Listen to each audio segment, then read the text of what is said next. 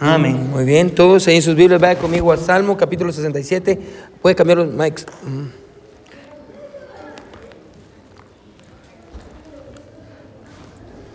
Amén. Muy bien. Todos ahí en sus Biblias, Salmo, Salmo 67. Amén. Hermano, ah, hoy estamos delante de una oportunidad, hermano, de, de poder, ah, de poder soportar a misioneros, hermano, y como lo dije antes, lo vuelvo a repetir. Jóvenes, necesitamos misioneros. No, usted no, hoy lo dije en la escuela dominical y lo vuelvo a repetir. Ah, si usted tiene esta idea de que para ser un misionero usted necesita estar casado y tener una familia, no, amén. Ah, yo no sé si ustedes sabían esto, hermanos, pero la hermana Sabrina fue misionera por un año, amén. Ah, yo era el campo misionero, pero ah, así fue como nos conocimos. Ella, decidió darle a Dios un año y fue a mi iglesia. Mi pastor también es un misionero. Yo soy producto de una iglesia misionera. Yo soy producto de un misionero, amén. Y en nuestra iglesia, hermano, le debe mucho a los misioneros. hermano Camacho también es producto de, misioneros. Hermano Dave Surret y la hermana Wilma y hermanos. Somos el producto de misioneros. Así que jóvenes, necesitamos misioneros. Y, eh, hermanas jovencitas, si Dios le está llamando, o Dios lo está llamando al campo de misioneros, nosotros tenemos los recursos, están los recursos para poder enviarlos al campo de misiones, al país que usted quiera, amén, a servir a Dios. Pero necesitamos gente que diga, heme aquí, Señor, envíame a mí. Amén. Necesitamos eso. Tal vez usted ya, tiene su familia, tiene sus hijos, ah, y Dios está obrando en su corazón. Hermano, no tenga miedo de decirle, Señor, yo voy a ir. No tenga miedo, a pesar de tener hijos ya grandes, hermano, no tenga miedo. Hermano, ah, la mies es mucha y los obreros son pocos. Amén. Y, yo estoy orando, hermano, para que personas de nuestra iglesia puedan salir al campo misionero, hermano, y puedan darle su vida al Señor, hermano, sirviendo allá. Así que ah, yo quería decirles eso, vamos a hablar un poquito más acerca de eso. Salmo 67, hermanos. Puede decir amén si ya está ahí. Amén. Este es un salmo misionero. En escuela dominical, hermano, estuvimos en el Salmo 67 también, solo que estuvimos viendo algunos principios ah, más ah, ah, enfocados, hermano, principios más generales también en cuanto al corazón de Dios para las misiones. Así que Salmo 67, vamos a leer, hermano, todo el salmo. probablemente solo vamos a estar los primeros dos versículos, pero vamos a estar ahí. Salmo 67. Todos ahí, vamos a leer la palabra de Dios. Dice así, ah, dice, Dios tenga misericordia de nosotros y nos bendiga y haga resplandecer su rostro sobre nosotros. Selah. Recuerde la palabra Selah literalmente quiere decir piense en esto, medite en esto. Amén. Dice, para que sea conocido en la tierra tu camino en todas las naciones tu salvación. Quiero que ponga atención eh, la idea del autor. Amén. Dice que el Señor haga resplandecer su rostro sobre nosotros para que en el mundo pueda ser conocido la salvación, para que el mundo sea conocida, para que la tierra sea conocida tu camino. Mira lo que dice el versículo 3, dice, te alaben los pueblos, oh Dios, todos los pueblos te alaben, alégrense y gócense las naciones, porque juzgarás los pueblos con iniquidad y pastorearás las naciones en la tierra. Te alaben los pueblos, oh Dios, todos los pueblos te alaben. La tierra dará su fruto. Nos bendecirá Dios, el Dios nuestro. Bendíganos Dios y témalo todos los términos de la tierra. Bueno, este salmo, hermano, es un salmo misionero. Y vamos a considerarlo, hermano, en esta, en esta hora. Hermano, y básicamente la idea que vamos a ver es esta, hermano. El autor del salmo, hermano, está diciendo básicamente esto. Está diciendo, Señor, bendíceme para que yo pueda bendecir a otros. Es lo que dice el autor. So, hermano, estamos reunidos aquí en un momento importante, hermano, en la historia de la humanidad. Hoy en la escuela dominical les decía, hermano, hay tres billones de personas que nunca han escuchado la palabra Jesús. No conocen a Jesús. Hay niños, hermano, que, que se mueren sin, sin haber escuchado del Salvador que los ama. Y hoy más que nunca, iglesia, tenemos que soportar misioneros. Hermano, y no solo soportar misioneros, tenemos que enviar misioneros. Es mi hermano, yo estoy orando, hermano, esta semana estuve orando, que Dios llame jóvenes de nuestra iglesia, que Dios llame hombres y mujeres de nuestra iglesia, que vayan a viajes misioneros, amén, que, que le den su vida al Señor, hermanos. Hoy más que nunca, este es el tiempo, este es el tiempo, iglesia, este es el tiempo, no espere más, hermano, este es el tiempo, dele su vida al Señor. Hoy quiero predicar, hermano, bajo el título para, para alegría de las naciones. Para alegría de las naciones. Hermano, que Dios bendiga su palabra, hermano, y vamos a, vamos a orar. Hermano, yo le animo que, que le pida esto a Dios ahorita. Señor, háblame. Señor, y si tú me llamas, incluso en este sermón, yo te voy a decir que sí. Yo te voy a decir que sí. Bueno, y si Dios lo llama en este sermón, hermano, dígale que sí, Jesús. No, no, no se rehúse. No se rehúse. Hermano, y si Dios ya ha estado trabajando y usted dice, yo siento que Dios tiene un propósito para mí más allá que agarrar un, un título en la pared o tener un trabajo o hacer dinero. Si usted dice, Dios me creó para algo más grande que eso. Y no estoy diciendo que, que, trabajar y servir a Dios no sea grande. Si usted dice eso, hermano, y Dios lo llama, por favor, bueno, hoy, dígale, yo voy a ir, Señor. Yo voy a ir. Y si no, usted puede decir hoy, Señor, yo no puedo ir, pero yo voy a dar y me voy a sacrificar para que otros conozcan de la salvación que yo conozco. Y yo voy a orar. Eso una vez más, para alegría de las naciones. Vamos a orar, iglesia. Mi Dios, estamos delante de ti, mi Dios. Ah, ah, Padre, creo y estoy convencido de que estamos en tu presencia. Mi Señor, tú has alumbrado, tu rostro ha alumbrado nuestra iglesia, Señor. Dios, llama personas de nuestra iglesia. Ten misericordia de nosotros, mi Señor, y llama hombres y mujeres de nuestra iglesia. Llama jóvenes, Señor. ¿Cuánto necesitamos, mi Señor, que gente vaya al campo misionero? Mi Dios, hermano, mi Dios, la, la mies es mucha y los obreros son pocos. Dios, tú no nos llamaste a orar por la mies, nos llamaste a orar por obreros. Dios, y si no vamos, ayúdanos a dar, ayúdanos a sostener, mi Dios, a aquellos que dan su vida. Mi Señor, y pienso en el hermano Mijair y su familia que va para Rumanía, y pienso en el hermano Richard, mi Dios, y su esposa que van para Argentina, Padre eterno. Los misioneros que ya soportamos, hermano Thomas Hector, Dios en Guatemala, hermano Rogenkamp, Dios, hermano James Rogenkamp, hermana Sara, Dios allá en Matarachi, Sonora, mi Dios, hermano Filiberto y su esposa, Padre eterno, allá en, en Positlán, Jalisco, hermano Camacho, Dios en Perú.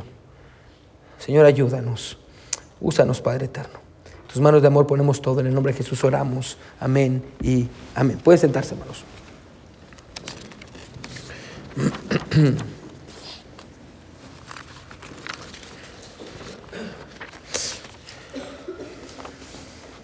Cuando hablamos de misiones, hermano, y hablamos de la gran comisión, hermano, lo primero que regularmente, hermanos, nos viene a la mente cuando hablamos de la gran comisión, escuche, es el libro de Mateo, amén, en Mateo 28, versículo 19, amén, que dice, por tanto, oíd, amén, y, y, predicad el Evangelio a todas las naciones, amén, bautizándolos en el nombre del Padre, del Hijo, del Espíritu Santo, enseñándoles que guarden todas estas cosas, y aquí yo estoy con vosotros todos los días hasta el fin del mundo, amén. Eso es lo que pensamos. Pero a veces se nos olvida, hermano, que también encontramos la gran comisión en otro libro, amén, en el libro de Lucas. Aparte de su lugar en Salmos, hermano, solo quiero usar esto a manera de introducción, hermano, que yo creo que, que puede ayudarle. Vaya conmigo a Lucas, hermano. Yo quiero que mire la gran comisión, hermano, desde la perspectiva de Lucas. Ahorita vamos a regresar, hermano, ahí al Salmo 67. Lucas 24. Miren la gran, miren la gran comisión que encontramos aquí y, lo que Jesús está enseñando en Lucas 24, versículo 44. La palabra de Dios dice así. Jesús se le aparece a sus discípulos en el camino a Emaús Ah, y quiero que mire qué es lo que les dice, versículo 44, ah, perdón, Jesús se le aparece después a sus discípulos, capítulo versículo 44, capítulo 24, versículo 44, la palabra de Dios dice así, y les dijo, aquí está Jesús hablando y les dijo a sus discípulos, estas son las palabras que os hablé estando aún con vosotros, que era necesario que se cumpliese todo lo que está escrito de mí en la ley de Moisés, en los profetas y en los salmos. Entonces les abrió el entendimiento para que comprendiesen las escrituras. A propósito, hermano, cuando usted lee la Biblia, hermano, Dios es el que le tiene que abrir el entendimiento para que usted pueda entender lo que la palabra de Dios dice. Dependemos de Dios incluso para, dependemos de Jesús y de su Espíritu para entender las escrituras. Mire que sigue diciendo, versículo 46 dice, y les dijo, así está escrito, y así fue necesario, ponga atención, que el Cristo padeciese y resucitase de los muertos al tercer día Ponga atención versículo 47 porque no se habla mucho de esto. Y que se predicase en su nombre el arrepentimiento y el perdón de pecados en todas las naciones, comenzando desde Jerusalén. Y vosotros sois testigos de estas cosas. Bueno, y después viene y habla acerca de la promesa del Espíritu Santo. Ahora, póngame atención, ¿sí?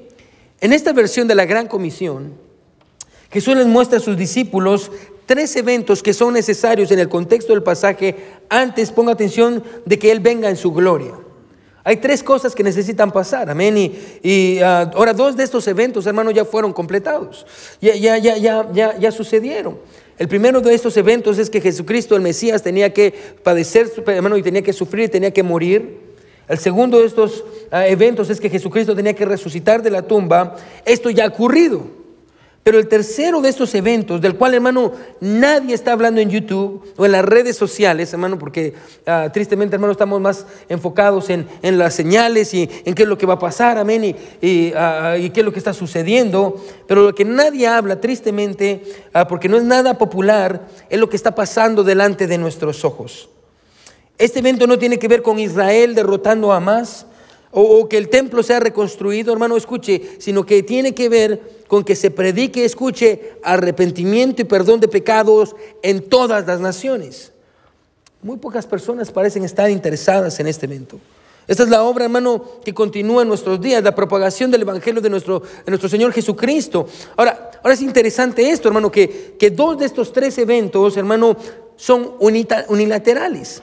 ¿Qué quiere decir eso? Que Dios los hizo sin ningún tipo de ayuda. Amén. A Jesucristo vino, Él se hizo carne, amén. Dios se hizo carne, nació de una virgen, ah, vivió 33 años, murió en la cruz del Calvario. Él lo hizo por sí mismo. Dios lo resucitó dentro de los muertos. Esos dos eventos, hermanos, son unilaterales. No necesitó de la ayuda a nadie, de nadie.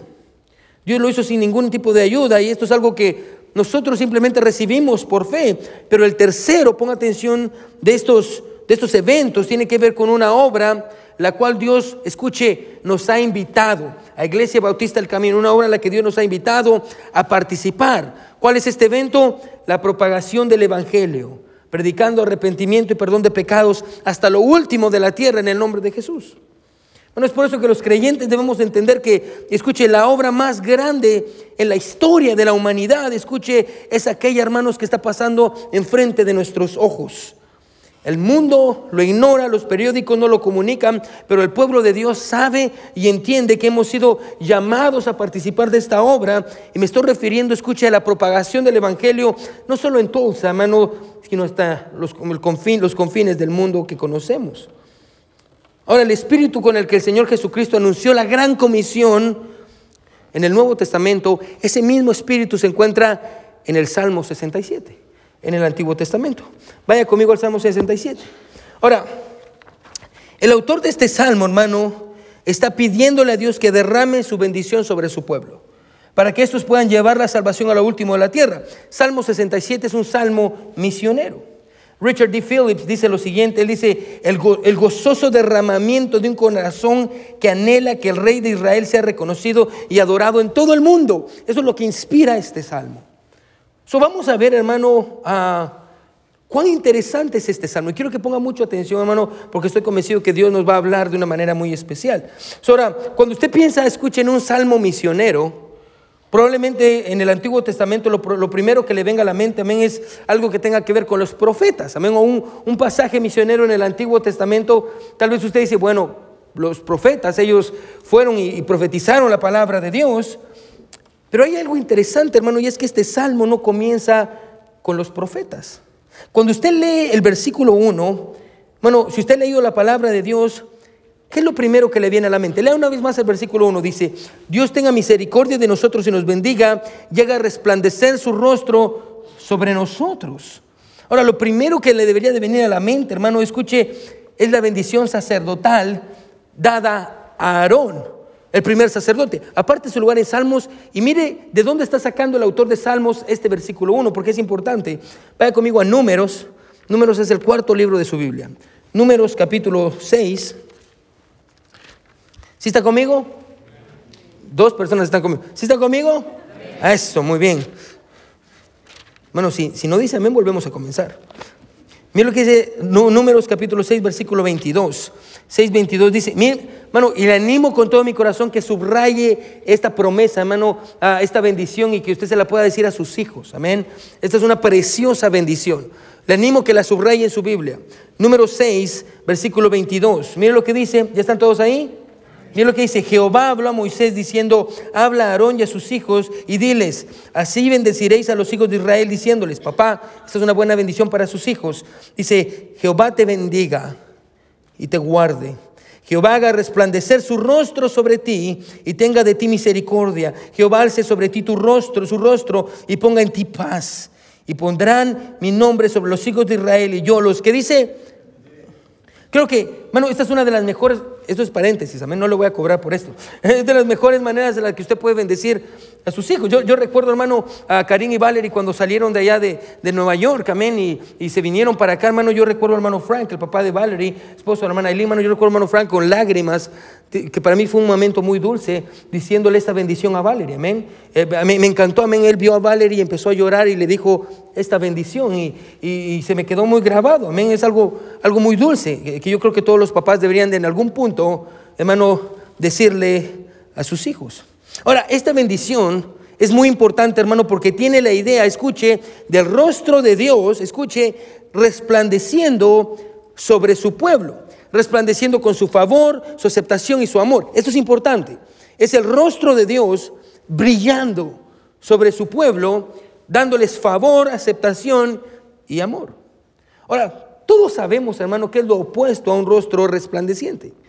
Bueno, es un rostro amargado, un rostro opacado, un rostro en el que hay animosidad y hostilidad, un rostro, escuche, que cuando la gente se, acerca, en lugar de brillar, escuche, simplemente se voltea y los ignora. Yo no sé si les ha pasado esto, hermano, pero cuando, cuando, cuando uno es niño, hermano, los niños son crueles. Amén. Ah, cuando un niño no quiere jugar con usted y usted es niño, amén, y va y le pide que juegue, amén, y el niño lo ve y le voltea la cara, hermano, uy, eso duele. Bueno, Hermano, duele también cuando somos adultos, amén. Ah, espero que nunca nadie en esta iglesia se comporte así con alguien más, amén. Que cuando alguien le venga a hablar, usted le voltee la cara, amén. Eso no es, eso no es de un creyente, eso no es, no es, no es correcto. Ah, pero entendemos lo opuesto. En nuestro pasaje notamos que el rostro de Dios, escuche, va a resplandecer sobre su pueblo. Arcis Sproul comenta diciendo, ponga atención, estar supremamente bendecido por Dios es ser capaz, escuche, de verlo cara a cara. Bendición es cuando el Señor hace que su rostro resplandezca sobre nosotros, dejándonos ver su hermosura. Ahora, si somos honestos, en esta mañana la primera cosa o la primera descripción de bendición que nos viene a la mente no es necesariamente esa. Cuando pensamos en la bendición de Dios, lo primero que nos viene a la mente son cosas materiales. Amén. Es, ah, yo tengo un buen trabajo. Pastor, Dios me ha bendecido porque tengo un buen trabajo. Ah, Dios me ha bendecido porque tengo una, una casa bonita, porque ah, tengo un carro nuevo, un carro del año, o porque tengo una buena salud. Tengo la bendición de Dios porque mis relaciones son sin conflictos. Mi relación con mis hijos, con mis papás, no tenemos problemas. Dios, Dios nos ha bendecido. Pero, pero esa no es la bendición de la que el pasaje está hablando. La, bendición aquí no tiene que ver con, con poseer cosas materiales, sin importar cuán buenas sean. La idea bíblica, ponga atención hermano, de bendición o ser bendecido por Dios, escuche, es poder tener una relación personal con Él. Es la idea de bendición. Eh, la verdadera bendición en el pasaje es la confianza, escuche, de que un día vamos a ver el rostro de Dios. Esa es bendición. Es que un día, hermano, usted va a ver el rostro de Dios y mientras se llega a ese punto, el rostro de Dios está brillando sobre usted a lo largo de su vida. Esa es la bendición de la que habla el pasaje. ¿No fue eso lo que Moisés pidió? Señor, déjame ver tu rostro. Amén. Ah, hermano, yo estoy estudiando Job, hermano, porque ya vamos a empezar en enero una serie en el libro de Job los miércoles. Ah, hermano, y Job dice exactamente lo mismo. Ahí en el capítulo 19 dice, yo sé que mi redentor vive joven el Antiguo Testamento. Y al fin dice, dice, se levantará sobre el polvo y después de deshecha esta piel, en mi carne de ver a Dios, al cual veré por mí mismo y mis ojos lo verán y no otro, aunque mi corazón desfallece dentro de mí. Job dice, mi alma puede desfallecer, pero mi esperanza, escuche, mi bendición es que un día mis ojos van a ver a mi Dios. Esa es mi bendición. Un día veré el rostro de mi Dios. Soy bendecido al tener el favor de Dios conmigo y al saber que un día yo voy a ver su rostro y mientras tanto su rostro brilla sobre mí en esta tierra. Eso es bendición. Ahora, todo esto viene a nosotros a través de la gracia de Dios. Muchas veces las personas describen la palabra gracia con un acrónimo. En inglés va muy bien este acrónimo, GRACE, es God's Riches at Christ's Expense. Ese es el acrónimo que usan para gracia. Lo podemos decir así, yo creo que está muy atinada la definición. Las riquezas de Dios a expensas de Cristo. Si está escribiendo, escriba esto, ¿qué es bendición? Bendición es las riquezas de Dios a expensas de Cristo. God's, grace, uh, God's riches at Christ's expense. Yo creo que es una buena definición. Las riquezas de Dios a expensas de Cristo. Es una, una definición muy interesante. Bendición. Las riquezas de Dios a expensas de Cristo. Cuando, cuando entendemos, escuchen, que la bendición principal de este salmo es que el rostro de Dios brille sobre nosotros, ponga atención, es inevitable para mí hacerme una pregunta. Y es, ¿cuál es el costo de esto? ¿Cuál es el costo de esto? ¿Cuál fue el costo para que esto sucediera? Ponga atención, porque esto es bien interesante. Para que el rostro de Dios brille sobre mí, ¿cuál fue el costo? ¿Cuál es el costo de la bendición? ¿Cuál es el costo de, la bendición? Porque si somos honestos, hermanos, no merecemos la bendición de Dios sobre nosotros. Bueno, usted y yo no, escuche, yo quiero ser honesto con usted en esta mañana. Bueno, nosotros no merecemos la bendición de Dios.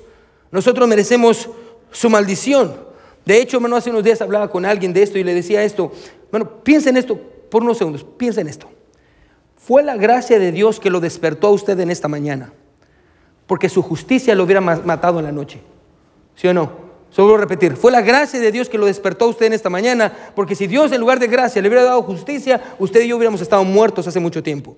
La, gracia de Dios, no merecemos la gracia de Dios, no la merecemos. De hecho, si usted va a Deuteronomio 28, aparte su lugar conmigo, mano, y vaya a Deuteronomio 28, es el, quinto libro de la Biblia. Eh, este capítulo, hermano, espero que usted lo conozca bien, es el capítulo de las bendiciones y las maldiciones. Deuteronomio 28. Miren lo que dice los primeros versículos. Deuteronomio 28, versículo 1. Miren lo que dice. ¿Si están ahí? Miren conmigo. Miren lo que dice. Acontecerá, dice que si oyeres atentamente la voz de Jehová tu Dios para guardar y poner por obra todos sus mandamientos que yo te prescribo hoy, también tu Jehová, tu Jehová tu Dios te exaltará sobre todas las naciones de la tierra. Escuche, y vendrán sobre ti todas estas bendiciones y te alcanzarán si oyere la voz de Jehová tu Dios. Mira lo que dice, bendito serás tú en la ciudad, bendito tú en el campo, bendito el fruto de tu vientre, bendito el fruto de la tierra, el fruto de tus bestias, la cría de tus vacas y los rebaños de tus ovejas. Bendita será tu canasta y tu arteza de amasar, bendito serás tú en tu entrar y bendito en tu, ¿qué dice? Salir. Ahora, cuando leemos eso, hermano, nos emocionamos y decimos, wow, esto es lo que yo merezco. Pregunta. ¿Usted honestamente cree que usted ha escuchado la voz de Dios y ha cumplido sus mandamientos? Gracias al único hermano que cree la verdad, amén.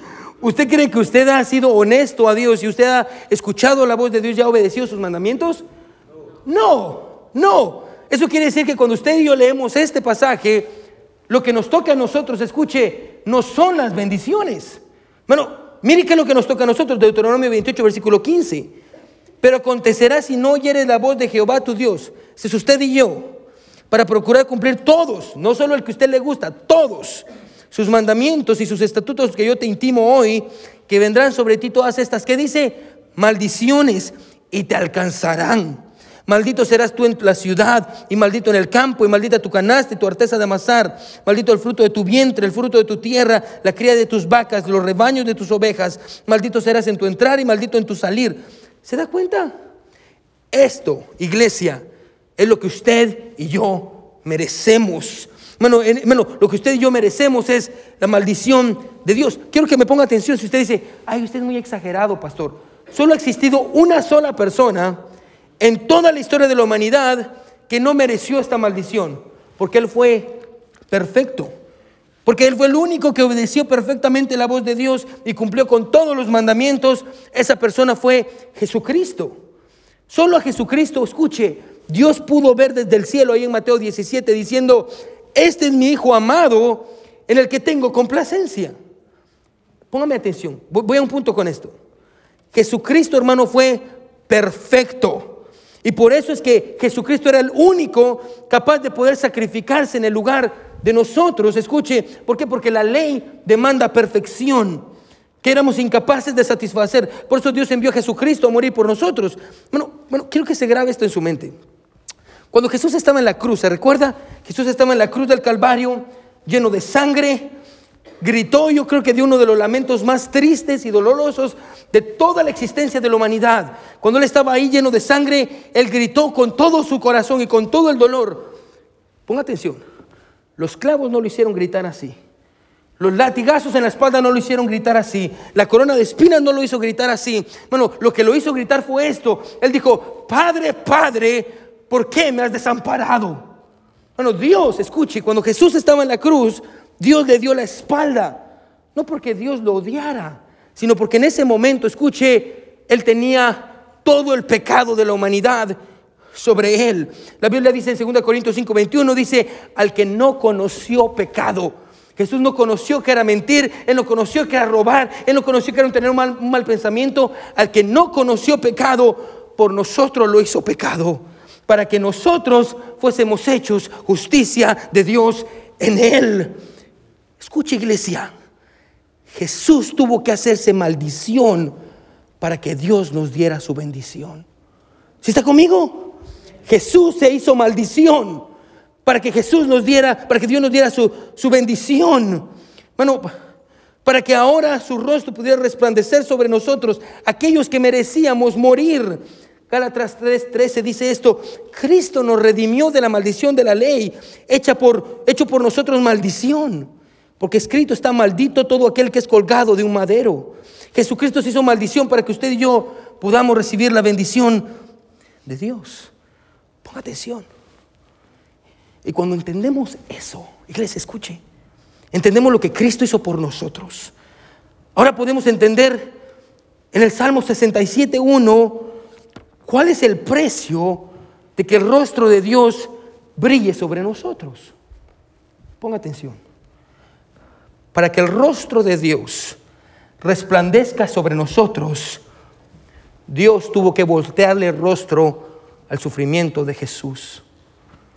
Bueno, para que el rostro de Dios brille sobre nosotros, antes Dios tuvo que voltear su rostro e ignorar el sufrimiento de su propio Hijo en la cruz del Calvario, para que ahora podamos recibir la misericordia de Dios.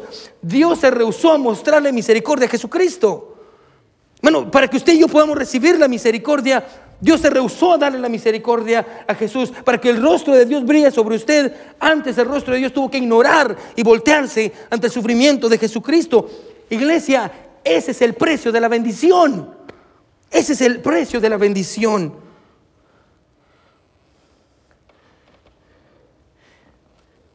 Pero el pasaje no solo nos enseña la bendición y su precio. El pasaje nos enseña el propósito. ¿Por qué Dios nos salvó? ¿Por qué, hizo, hizo resplandecer su rostro sobre nosotros? Miren lo que dice el versículo 2. Estamos, regresamos al Salmo 67, versículo 2. Leamos del versículo 1 para, para tener la idea. Dios tenga misericordia de nosotros y nos bendiga. Ahora entiende el precio de la misericordia. Haga resplandecer su rostro sobre nosotros. Ahora entiende cuál es el precio de que Dios haga resplandecer su rostro sobre nosotros. Aquí está el propósito, versículo 2, para que sea conocido en la tierra tu camino. En todas las naciones tu salvación. Y después empieza a hablar acerca de, te alaben, oh Dios, los pueblos. Dice, a todos los pueblos te alaben. Alégrense, versículo 4, versículo 5, te alaben los pueblos, oh Dios. Dios se ha revelado a su pueblo para que a través de ellos ahora Él pueda revelarse al mundo. Ahora, si usted ha leído la palabra de Dios, hermano, usted entiende esto. Dios, Dios salvó al pueblo de Israel, pero su propósito no solo era Israel. El propósito de Dios era alcanzar al mundo. De hecho, si usted lee la promesa que Dios le hace a Abraham, dice, en tus simientes te serán benditas, que dice, todas las familias de la tierra. El propósito de Israel era alcanzar a todo el mundo. Tristemente ellos fracasaron haciendo eso. Ah, y un claro ejemplo es Jonás. Dios le dice, Jonás, ve y predíquele a los ninivitas, que son los gentiles, Y Jonás dice, ok, se sube un barco y se va en dirección opuesta. A propósito del libro de Jonás, hermano, no se trata sobre el gran pez que se comió a Jonás, amén, y la rebeldía de Jonás. Hermano, el libro de Jonás trata sobre la gracia de Dios alcanzando a los ninivitas, amén, y cuán bueno es Dios. Bueno, y creo que la actitud de Jonás, hermano, que la encontramos en todos los judíos que odiaban a los gentiles. Es por eso que la salvación a los gentiles, hermano, era un misterio en el Antiguo Testamento. En el Nuevo Testamento, Pablo y los escritores se refieren a eso como un misterio, porque los judíos odiaban y odian a los gentiles. Pero nosotros no somos judíos. Esto, escuche, es una advertencia para nosotros. Ponga atención para amar a las demás personas. Hay un libro, hermano, que me gusta mucho. Si usted algún día quiere aprender a predicar, hermano, es un libro que se llama Predicando con Pasión, Preaching with Passion. Lo escribió Alex Montoya, está en inglés. O yo creo que está en español también. Pero él escribió lo siguiente, hizo un, un pasaje que me gusta mucho. Quiero que, lo quiero que escuche lo que él dice. Dice, ha habido momentos en mi ministerio en el que un escalofrío se ha apoderado de mi corazón, en los que mi alma ya no llora en los que mis sermones ya no conectan y en el que los actos de predicar se convierten en un, en un trabajo pesado para mí. Sé que entonces, dice, yo he perdido la compasión por la gente, la compasión por los perdidos. Mire qué es lo que él hace. Entonces, lo que hago, dice Alex Montoya, es que yo me retiro y me voy a un pequeño puesto de tacos en un barrio del este de Los Ángeles, a un lugar donde vive la gente real.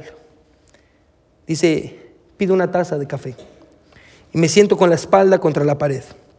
Luego miro, observo, leo y escuchamente el llanto del corazón. De pronto observo, dice él, un grupo de pandilleros. Vienen a tomar un refrigerio. Pienso, uno de cada cuatro morirá antes de cumplir los 18 años. Dos de los otros acabarán en prisión. Todos están condenados a una vida dura.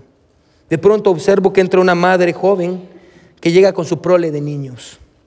Es obvio que son pobres, porque todos comparten sus bebidas. Viven en la pobreza. Algunos nunca verán un bosque o, verán la nieve. Muchos de ellos nunca se van a graduar. Después observo, dice, y de pronto entra un viejo borracho, tambaleándose, pidiendo por comida.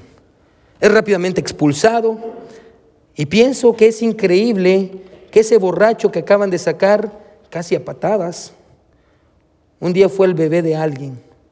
Hubo un tiempo en que una madre acunó a ese hombre y lo cuidó. El pobre ejemplar de hombre tiene hijos. Su esposa está en algún lugar por ahí. Hace tiempo que lo repudiaron, pero no lo han olvidado. Él todavía es el papá de alguien. Por lo que sé, él podría haber sido mi propio padre. Miro, escucho, hasta que escucho sus gritos, hasta que sus almas me gritan, por favor, ayúdame, estoy pereciendo. Hasta que las lágrimas brotan de mi corazón derretido, entonces estoy enamorado una vez más de la humanidad. Ahora soy apto para subir al púlpito, a llorar con los que lloran, reír con los que ríen y llevar la palabra viva de Cristo a un pueblo necesitado. Ahora puedo predicar con pasión porque ahora tengo compasión. Bueno, espero que entienda que, que en este pasaje encontramos un peligro con el cual este escritor está tratando. Escuche, hermano, el peligro de este pasaje, o el peligro con el que este pasaje está tratando, escuche, es que al escuchar el clamor de los niños, de las parejas, de las familias, de los hombres y mujeres en Tulsa, en Argentina, en Rumanía, diciendo, por favor, ayúdeme estoy pereciendo. Nosotros, en lugar de hacer que nuestro rostro resplandezca sobre ellos, les volteemos la cara. Es el peligro del pasaje. Que en lugar de que nuestro rostro, como el rostro de Dios hacia nosotros, resplandezca sobre ellos, nosotros les volteemos la cara en Cristo, iglesia.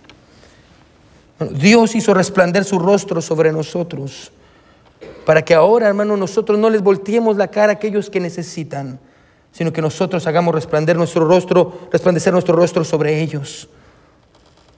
Bueno, el peor error que nuestra iglesia puede cometer es este, El peor error que usted puede cometer es este, escuchar el llanto, ver, bueno, usted vio los videos, usted vio los videos de las personas en Argentina. No, no, yo estaba hablando con hermano Richard ayer, hermano me dice, pastor, hay niños que no tienen que comer. Hace varios años fui uno de los tantos viajes misioneros que fui a, Nicaragua. Bueno, y cuando llegamos a Nicaragua, bueno, yo enseñaba en, una universidad que se llamaba oh, Global Baptist University. Fuimos ahí y llevamos un grupo de jóvenes y después dijimos, ok, necesitamos hacer algo. ¿Qué podemos hacer aquí por la comunidad? Y, y, ellos nos dijeron, lo que podemos hacer es ir a darle comida a los niños en el basurero. Y está como, ah, ¿cómo? Sí, los niños van al basurero a buscar comida. Y dice, bueno, ¿Qué vamos a comprar? ¿Vamos a comprar carne? ¿Qué vamos a comprar? No, fuimos a comprar arroz, arroz, arroz, sin vegetales, el arroz. Las hermanas de la iglesia lo prepararon, llevamos ollas. Hermano, yo conté como unos 150 niños, emocionadísimos, como que fuera un regalo el que les estaban dando para recibir un plato plástico con un poco de arroz. Bueno, niños en Argentina, hermano, se mueren de hambre. Bueno, pero más allá que el hambre física, hermano, es un hambre espiritual. Bueno, la gente en Argentina, bueno, usted vio el video, la gente en Rumanía, la gente en Guatemala, hermano, la gente en Perú, hermano, usted tiene que ver los videos, hermano, le animo que siga la página del Mesón del Samaritano, hermano Camacho, hermano. Ayer el, el pastor alartrista, que es hermano de donde está ellos, hermano, me enseñó, hermano, de un hombre que tenía, hermano, que yo creo que no tiene una pierna o algo así, hermano, del hospital, está enfermo, no sabe, hermano, no tiene familia, no tiene nadie. Entonces los llaman a ellos para que los vengan a recoger y los lleven a mí. Ellos van y les predican la palabra de Dios. Y yo no sé si usted sabía esto, hermano, pero hermano Camacho nunca ha recibido ayuda de ninguna iglesia. ¿Sabe de dónde sale todo? De su bolsa. Y por años y años y años y años lo ha hecho. Hermano Orna siempre le ha ayudado. Bueno, el clamor de la gente gritando, ayúdenme, me estoy muriendo, me estoy muriendo. Bueno, y lo peor que nosotros podemos hacer como iglesia, iglesia que ha recibido, escuche, la bendición de Dios, que tiene tres platos de comida al día, hasta más si usted quiere, que tiene el lujo de salir, ir a un restaurante y comer todo lo que usted quiera, que tiene la bendición de comprar bonitos regalos para Navidad, que tiene la bendición de tener un techo, que tiene un trabajo y que tiene dinero y tiene ahorros. Bueno, usted y yo hemos sido bendecidos. El rostro de Dios ha brillado sobre nosotros a través de Jesucristo. Lo peor que podemos hacer, escuche, es que otros están gritando, ayúdeme. Y en lugar de que nuestro rostro, nuestro rostro resplandezca sobre ellos, nosotros volteemos la cara. Lo peor que podemos hacer.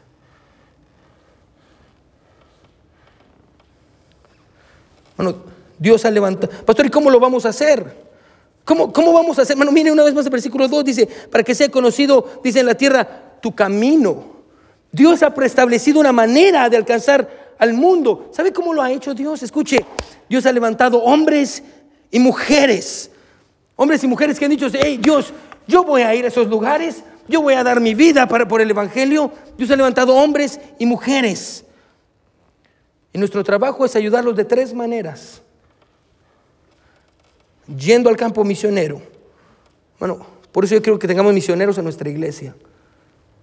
Para que jóvenes vayan y puedan decir, Dios, yo quiero servirte. Porque la vida es, es breve. Bueno, joven, le animo que usted hable con cualquier adulto de esta iglesia. De hecho, yo estaba hablando con mi papá cuando venía y estábamos, ah, estaba hablando acerca de todas las oportunidades que hay, hoy creo que fue ayer, de todas las oportunidades de la iglesia. Y mi papá me dice, ¿cómo quisiera ser joven? Para poder tomar todas esas oportunidades, para ir a servir a Dios. Hable con cualquier adulto de esta iglesia y todos los adultos le van a decir, yo quisiera ser joven para poder tomar esas oportunidades y poder desgastarme por el nombre de Jesucristo. Todos le van a decir eso. Todos le van a decir eso. Joven, si usted tiene la oportunidad, vaya, vaya. Pero si no puede ir, ore. Ore por los misioneros.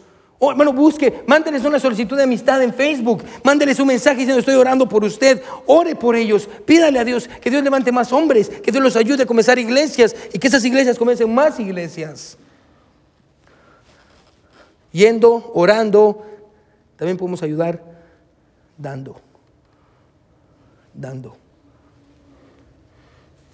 ¿Cómo podemos hacer que su luz, la luz de Dios resplandezca sobre ellos? Le voy a decir qué es lo que hacemos. Lo que nosotros hacemos, escuche, es, esta no es una cuerda, pero es lo que conseguimos, amén. Nosotros, Karim, you want to hold this? Lo que nosotros hacemos, iglesia, es esto. Karim es el misionero. Yo soy la iglesia. Lo que nosotros hacemos es sostener la cuerda. Es lo que hacemos en esta iglesia. Para que los misioneros vayan a Argentina. Para que el hermano Camacho vaya y recoja personas de la calle. Y les hable el plan de salvación. Y los gane para Cristo. Y los restaure. Y los ayude. Nosotros sostenemos la cuerda duro para que el hermano Camacho vaya. Nosotros sostenemos la cuerda duro para que hermano Richard vaya a Argentina y alcance a los perdidos en Argentina. Sostenemos la cuerda duro para que hermano Filiberto vaya a Poncitlán, Jalisco y alcance a los perdidos. Y hermano James Rogenkamp y todos los misioneros y hermano Thomas Hector y las personas que nosotros tenemos. Es lo que hacemos, iglesia. Nosotros sostenemos la cuerda. ¿Para qué? Para que otros vayan y hagan la obra de Dios. Dios hizo resplandecer su rostro sobre nosotros y nos bendijo. ¿Para qué? Para que ahora nosotros podamos serle de bendición a otros, en los lugares a los que nosotros no podemos ir.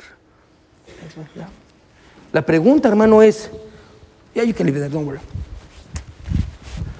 La pregunta es si usted está dispuesto.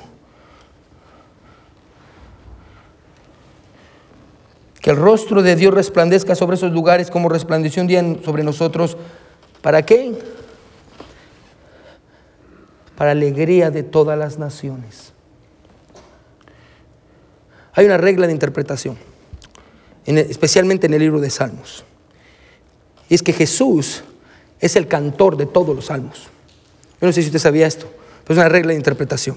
Por interpretación se asume que Jesús es el cantor de todos los salmos.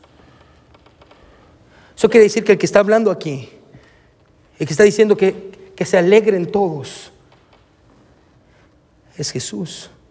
Al final del día, este salmo es una oración que dice que te alaben los pueblos, oh Dios, que todos los pueblos te alaben.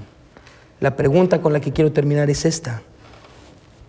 ¿Cómo van a alabar a aquel que no conocen? Hoy en la escuela dominical les decía a los hermanos, hermano, hay tres billones de personas en el mundo que no han escuchado el nombre de Dios. No han escuchado el nombre de Dios.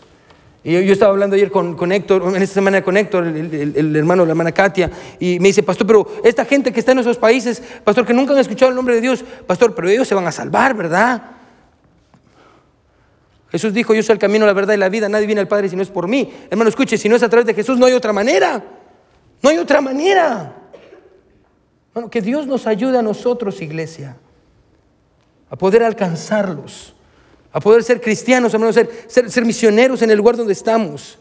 Y si Dios está moviendo su corazón, le imploro que usted diga hoy, Señor, como Isaías en el capítulo 6 de Isaías, heme aquí, Señor. Yo voy a ir. Yo voy a ir. Yo te voy a dar mi vida, Señor. A donde tú quieras que yo vaya, Dios yo voy a ir. O tal vez usted dice, Dios, yo voy a orar. Yo voy a orar por los misioneros. Para que esos niños en los lugares a los que yo no pueda ir, alguien toque su puerta y les hable de Jesús. Dios, yo voy a dar 25 dólares al mes, 30 dólares al mes, 50 dólares al mes, 100 dólares al mes. Voy a ponerlo en un sobre, voy a escribir misiones y ese dinero va a ir a un misionero. Solo quiero que se imagine esto, para que un día en el cielo, un día en el cielo, alguien pueda acercarse a usted y decirle, hey, muchas gracias. Y usted dice, muchas gracias, ¿por qué? Yo no lo conozco, gracias a usted yo estoy aquí. ¿Cómo que gracias a mí yo estoy aquí? Sí, porque por años usted no soltó la cuerda y los misioneros me hablaron de Jesús y yo fui salvo. Yo quiero eso. Yo quiero invertir mi vida en eso. Yo quiero invertir el dinero de nuestra familia ahí. La pregunta es en dónde está invirtiendo su vida usted. ¿En dónde está invirtiendo su dinero usted? ¿En un iPhone nuevo? ¿En una mejor casa, un mejor carro? Qué triste. Bueno, que nosotros hemos recibido la bendición de Dios a través de lo que Jesucristo hizo Y cuando miramos a aquellos que necesitan esa bendición, en lugar de que nuestro rostro resplandezca sobre ellos, nosotros les volteamos la cara. Eso es lo peor que podemos hacer. Todos con ojos cerrados y cabeza inclinada, nadie viendo. Todos con ojos cerrados y cabeza inclinada. Déjeme hacerle un par de preguntas, hermano. Nadie está viendo, todos con ojos cerrados y cabeza inclinada. Bueno, yo estoy convencido de que Dios le habló en esta hora a usted. Yo estoy convencido de eso. Yo quiero hacerle la primera pregunta que es esta. Hermano, ¿usted ha aceptado a Jesucristo como su Salvador? Si no ha aceptado a Jesucristo como su Salvador, le animo que lo haga en esta mañana. ¿Quiénes dirían, pastor, yo quisiera aceptar a Jesucristo como mi Salvador? Levante su mano si usted quisiera aceptar a Jesucristo como su Salvador. Amén. Gloria a Dios. Amén. Amén. Gloria a Dios. Gloria a Dios. Déjeme hacerle una segunda pregunta. ¿Quiénes dirían en esta hora, pastor? Yo me comprometo a orar por los misioneros. Pastor, yo no puedo ir, pero yo voy a orar. Levante su mano. ¿Quién diría, pastor? Yo voy a orar por los misioneros. Gloria a Dios. Gloria a Dios. Déjeme hacerle una siguiente pregunta. Amén. ¿Quiénes dirían, pastor? Pastor, yo voy a dar. Yo voy a dar por esos misioneros. Levante su mano. ¿Quién diría, pastor? Yo voy a dar. Yo me comprometo, pastor. Yo, gloria a Dios, gloria a Dios. Amén, amén. Toda la iglesia, amén, amén. Y por último, ¿quiénes dirían, pastor? Yo voy a ir. Pastor, yo voy. Si Dios le habló, mano, levante su mano. Gloria a Dios. Amén. ¿Quién diría, pastor? Yo voy. Pastor, yo me voy a dar por completo. Gloria a Dios, al Señor. Amén. Amén. Hermano, ¿qué le parece, hermano, si nos ponemos sobre nuestros pies todos y venimos al altar y oramos, hermano? Y le suplicamos a Dios que nos ayude. Todos, hermano, todos con los ojos cerrados, hermano, venga al altar. Si Dios le habló, hermano, venga al altar. Bueno, ¿por qué no viene y le dice, Señor, yo voy, hermano, doble, doble su rodilla, venga al altar, hermano, todos vamos a orar.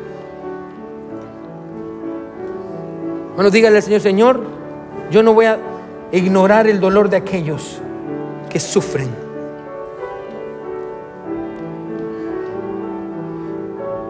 Bueno, hay lugar, hermano, si Dios le habló, venga, hermano, venga. Bueno, venga, doble su rodilla, hermano, todos con los ojos cerrados y cabeza inclinada. Bueno, ¿por qué no le dice a Dios, Señor, Dios, yo voy a hacer lo que yo pueda hacer, Señor. Yo voy a dar. Yo voy a dar mi vida, Señor. Yo no voy a ignorar el dolor de aquellos que sufren. Dios, si tú puedes usar mi vida, Señor, no es mucha. No tengo mucho. Dios, no tengo dinero. No soy el más inteligente, Dios. Pero yo te voy a dar el resto de los años que tengo. Dios, úsame. Úsame, Señor para tu gloria y tu honra. Dios, yo voy a ir a donde tú quieras, Señor. Como tú quieras, Señor. Yo voy a ir, Dios. Úsame, úsame, úsame para la alegría de las naciones, para que la gente pueda conocer que hay un Dios, hay un Salvador, hay perdón de pecados en Jesucristo. Ayúdanos, Señor. Mi buen Dios que estás en el cielo, venimos delante de ti, Señor, pidiéndote, Padre eterno, que uses nuestras vidas, que nos uses, Señor. La vida es corta, Padre eterno, y lo peor que podemos hacer, Dios, es ignorar el llanto y el dolor de las personas en otros lugares, Señor. Ayúdanos a ir, ayúdanos a dar, ayúdanos a orar, Señor.